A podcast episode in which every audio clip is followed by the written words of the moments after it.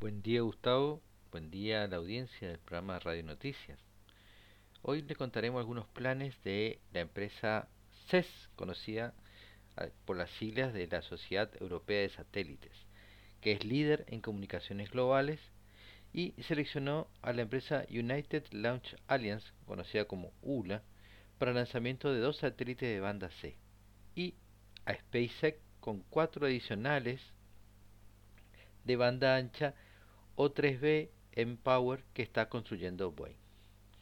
El lanzamiento de los satélites apilados en un cohete Atlas V se realizará desde Cabo Cañaveral en el 2022 y son parte de un plan acelerado de compensación de banda C que la compañía implementa con el objetivo de cumplir con la Comisión eh, Federal de Comunicaciones sobre eh, el servicio 5G.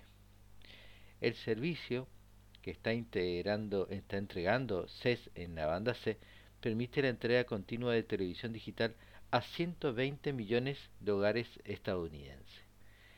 Por otro lado, este operador de flota adiciona satélites y llevará la cuenta a 11 nuevas unidades para seguir equipando la constelación O3B Empower, todas estas construidas por Boeing. Las anteriores eran construidas por Alenia Tal Space.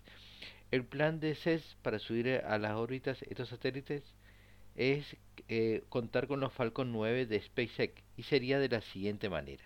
Tres subirían en el tercer trimestre de 2021, tres en el primer trimestre de 2022, tres en la segunda mitad de 2022 y los últimos dos hasta ahora previstos en la segunda mitad de 2024.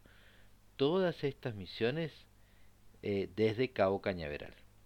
Esta constelación eh, diseñada como una red global de múltiples terabytes con capacidad de aumentar gigabytes de capacidad en la banda K para clientes en aviación, gobierno, energía y otros sectores.